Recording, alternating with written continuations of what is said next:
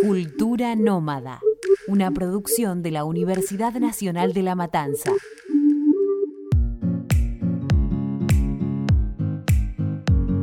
Somos cultura nómada.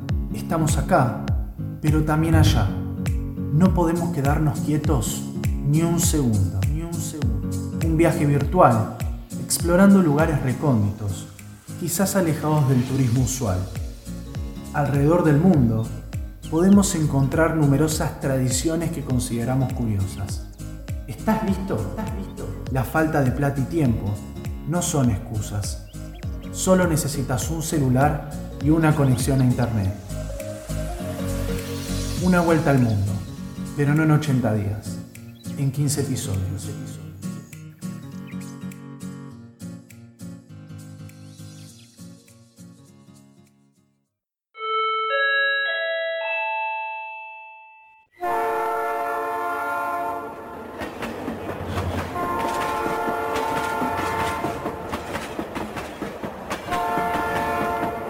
Transiberiano, el viaje en tren más largo del mundo. El Transiberiano es la vía férrea más inmensa de todos los tiempos. Recorre 9.300 kilómetros desde Moscú hasta Pekín y es el trayecto en tren más largo del mundo. Es una empresa gigantesca, comparable a la muralla china o a las pirámides de Egipto, que atraviesa cordilleras, grandes ríos, bosques casi impenetrables, hasta llegar al Océano Pacífico, tanto por la rapidez con que fue construido como por el volumen de los trabajos emprendidos y las dificultades afrontadas. Superó cualquier otra obra humana de su tiempo. Es una experiencia única que ofrece de todo. ¿Cuál es la historia de este gran viaje en tren? En 1891, durante la época zarista, se comenzó a construir una ruta ferroviaria para unir la Rusia europea con la Rusia oriental y así controlar la costa del Pacífico. La obra se inició al mismo tiempo desde ambos extremos, hoy sus cabeceras Moscú y Vladivostok, gracias al trabajo de soldados y presos rusos. Se inauguró en 1904, pero recién en 2002 se dieron por terminadas las obras de electrificación de las vías. Al día de hoy, el Transiberiano cuenta con tres ramales. El Transiberiano original, que conecta Moscú con la ciudad rusa de Vladivostok en la costa del Pacífico. La ruta del Transmongoliano, que une Moscú y Pekín pasando por Mongolia y su capital. Y el Transmanchuriano, que une Moscú y Pekín sin ingresar por Mongolia. Su extensión, la hazaña de construirlo, los recursos humanos y económicos que demandó y los contextos históricos que sucedieron desde su inauguración a nuestros días lo convierten en leyenda. Con sus 115 años, sigue siendo el eje que consolida la unidad territorial del país más grande de la Tierra. Desde Moscú hasta el confín oriental de Rusia, sobre el mar de Japón, el Transiberiano tiene una extensión de 9.288 kilómetros y atraviesa 8 usos horarios. Su existencia provocó un fuerte desarrollo económico y militar en la época zarista y luego durante el periodo soviético. Un tercio de las exportaciones rusas se transportan por este servicio ferroviario, además de trasladar personas tanto locales como turistas. Transiberiano. ¿Es un tren o una ruta? Si bien es común que se refieran al Transiberiano como si fuera un tren, en realidad se trata del nombre de la vía férrea más grande del mundo, y recorrerla de continuo, sin hacer ninguna parada en el camino, toma casi 7 días de viaje. Lo más normal es hacerlo en varios tramos, aunque tomaría más tiempo el recorrido.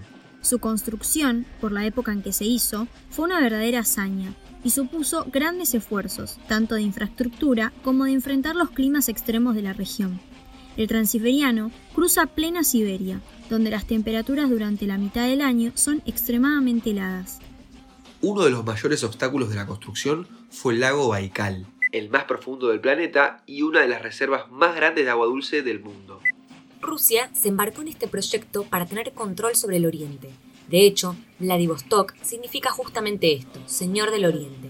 La idea era unir la Rusia europea con la Rusia asiática, y así poder tener también un mayor control del extenso territorio. Hoy en día, esta vía férrea sigue siendo la principal arteria del país, uniéndolo de punta a punta, comunicando ciudades por medio de un tren que es accesible a todo el mundo. Si bien hoy en día hay aeropuertos en varias ciudades del trayecto, el tren sigue siendo el medio más económico y al alcance de la población, que lo usa diariamente para moverse de una ciudad a otra. Sin duda, recorrer medio mundo por la vía férrea más larga de todas junto con la gente local tiene una mística que lo hace muy especial.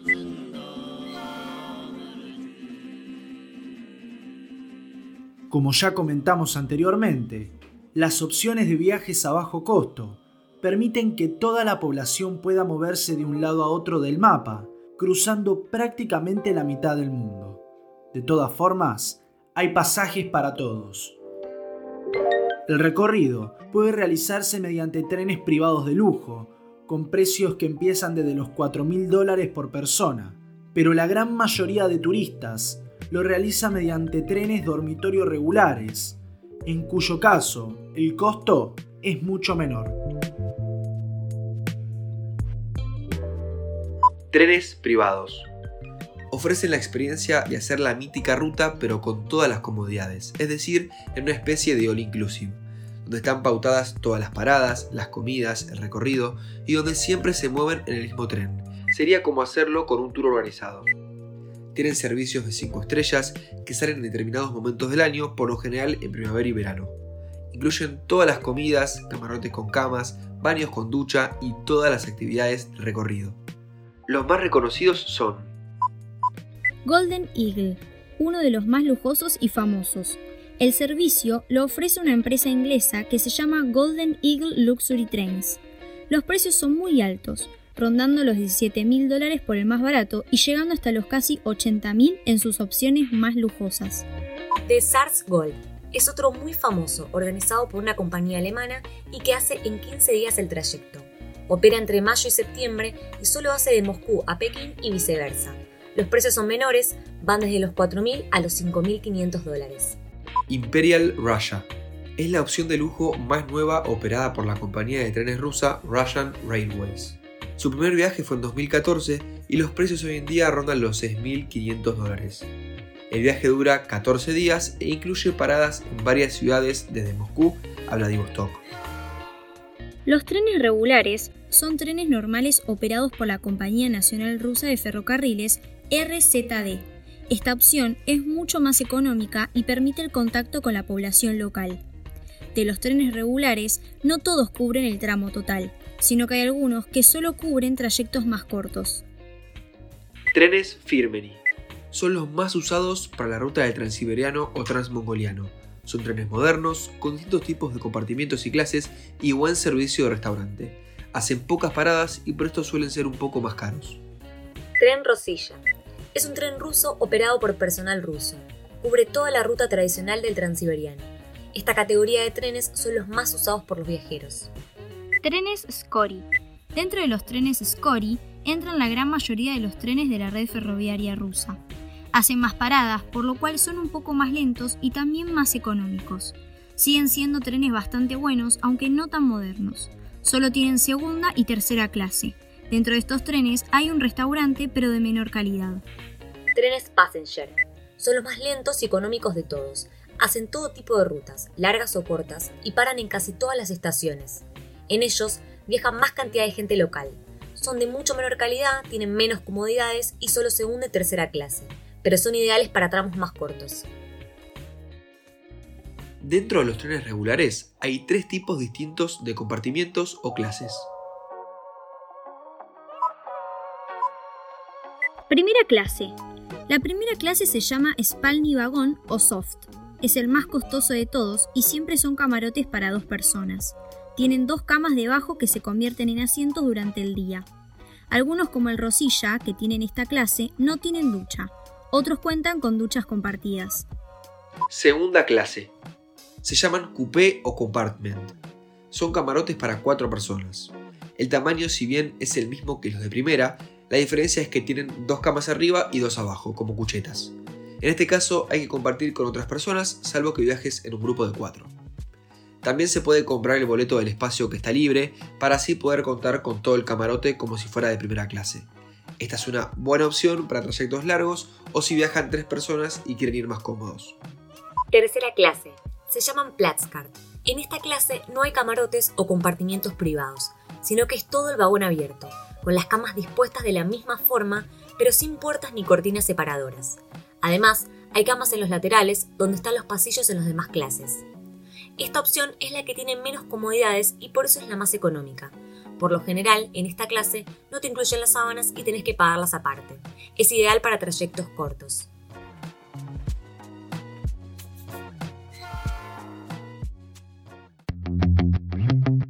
A la hora de emprender este viaje, supongo que debo seguir una serie de indicaciones, o como bien decimos, tips viajeros. Si querés emprender un viaje por la ruta del Transiberiano, es necesario tener en cuenta a la hora de comprar boletos y armar el itinerario.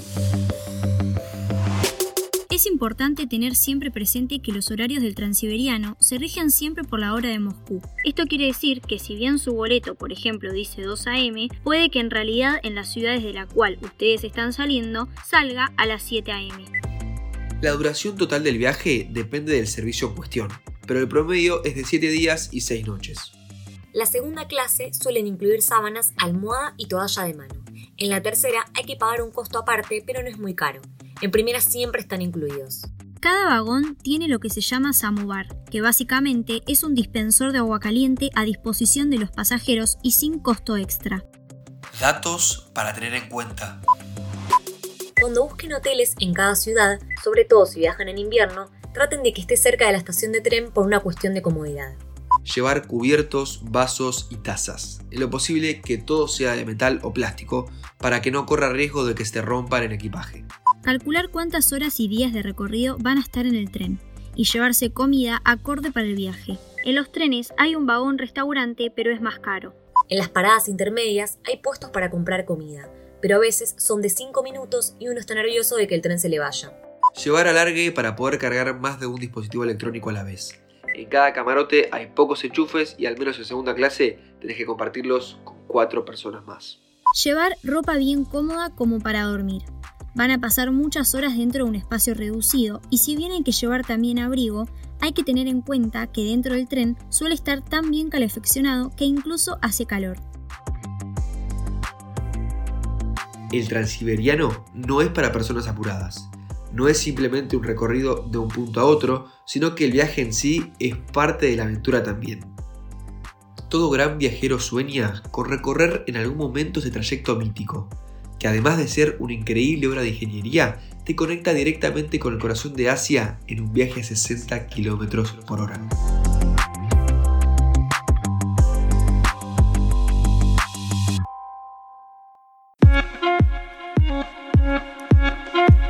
Aprendimos, investigamos, descubrimos y compartimos. Todo esto a través de un viaje virtual.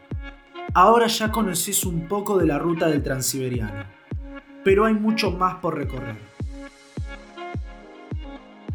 Somos cultura nómada, pero también nos conocen como Lara, Emi, Sofi y Ale.